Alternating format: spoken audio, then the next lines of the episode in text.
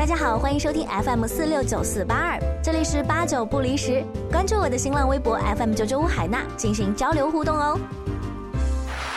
哎呦，小海星呀，你又在干什么呀？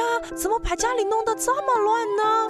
妈妈，老师说二十六号是防毒品日，我在做防毒面具呀。嗯，你看这样就能防毒很聪明，可是小海星啊，拿你的孙悟空面具是做不出防毒面具的。啊？那怎么办呢？而且呀，二十六号是国际禁毒日，不是防毒品日哦。嗯，那要怎样禁呢？那你要先知道这个毒品。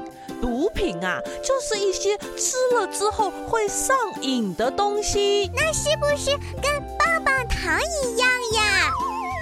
那可不一样哦，毒品会破坏你的身体，就像小虫子一样，在你的身体里面爬呀爬。哦，妈妈，太可怕了，那我肯定不会吃的。小海星呀，你不吃，还是会有人骗你吃的呀。那那怎么办呢？